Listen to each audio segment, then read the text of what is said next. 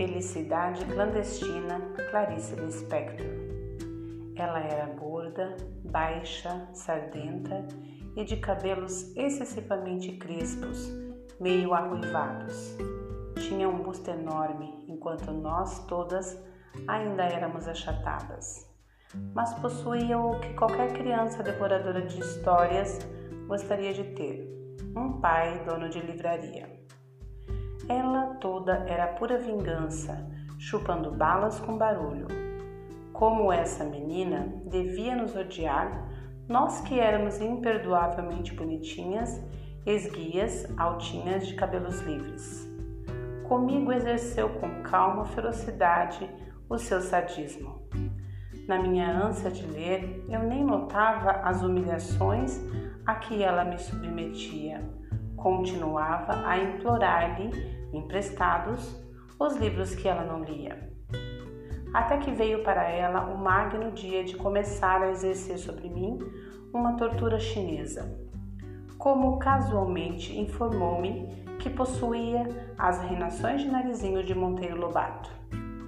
Era um livro grosso, meu Deus. Era um livro para se ficar vivendo com ele, comendo-o, dormindo-o e completamente acima de minhas posses. Disse-me que eu passasse pela sua casa no dia seguinte e que ela o emprestaria. No dia seguinte, fui à sua casa, literalmente correndo. Ela não morava num sobrado como eu, e sim numa casa. Não me mandou entrar, olhando bem para meus olhos, disse-me que havia emprestado o livro a outra menina e que eu voltasse no dia seguinte para buscá-lo. Boca aberta, saí devagar, mas em breve a esperança de novo me tomava toda e eu recomeçava na rua a andar pulando, que era o meu modo estranho de andar pelas ruas de Recife. Dessa vez nem caí. Guiava-me a promessa do livro, o dia seguinte viria, os dias seguintes seriam mais tarde a minha vida inteira. O amor pelo mundo me esperava. Andei pulando pelas ruas como sempre e não caí nenhuma vez. Mas não ficou simplesmente nisso. O plano secreto da filha do dono da livraria era tranquilo e diabólico.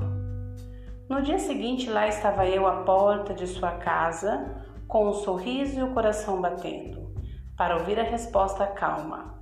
O livro ainda não estava em seu poder, que eu voltasse no dia seguinte. E assim continuou. Quanto tempo? Não sei. Eu ia diariamente à sua casa sem falar um dia sequer. Às vezes ela dizia: Pois o livro esteve comigo ontem, mas você só veio de manhã, de modo que o emprestei a outra menina. Até que um dia, quando eu estava à porta de sua casa, ouvindo humildemente e silenciosa sua recusa, apareceu sua mãe. Ela devia estar estranhando a aparição muda e diária daquela menina à porta de sua casa.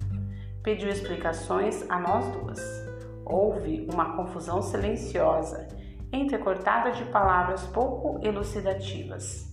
A senhora achava cada vez mais estranho o fato de não estar entendendo. Até que essa mãe boa entendeu. Voltou-se para a filha e, com enorme surpresa, exclamou: Mas este livro nunca saiu daqui de casa e você nem quis ler. Foi então que, finalmente se refazendo, disse firme e calma para a filha: Você vai emprestar o livro agora mesmo. E para mim, e você fica com o livro por quanto tempo quiser. Entendem? Valia mais do que me dar o livro, pelo tempo que eu quisesse. É tudo que uma pessoa, grande ou pequena, pode ter a ousadia de querer. Como contar o que se seguiu? Eu estava estonteada e assim recebi o livro na mão. Acho que eu não disse nada. Peguei o livro. Não, não saí pulando como sempre. Saí andando bem devagar. Chegando em casa, não comecei a ler. Fingia que não o tinha, só para depois ter o susto de o ter criava as mais falsas dificuldades para aquela coisa clandestina que era a felicidade. A felicidade sempre ia ser clandestina para mim. Parece que eu já pressentia. Como demorei, eu vivia no ar. Havia orgulho e pudor em mim. Eu era uma rainha delicada.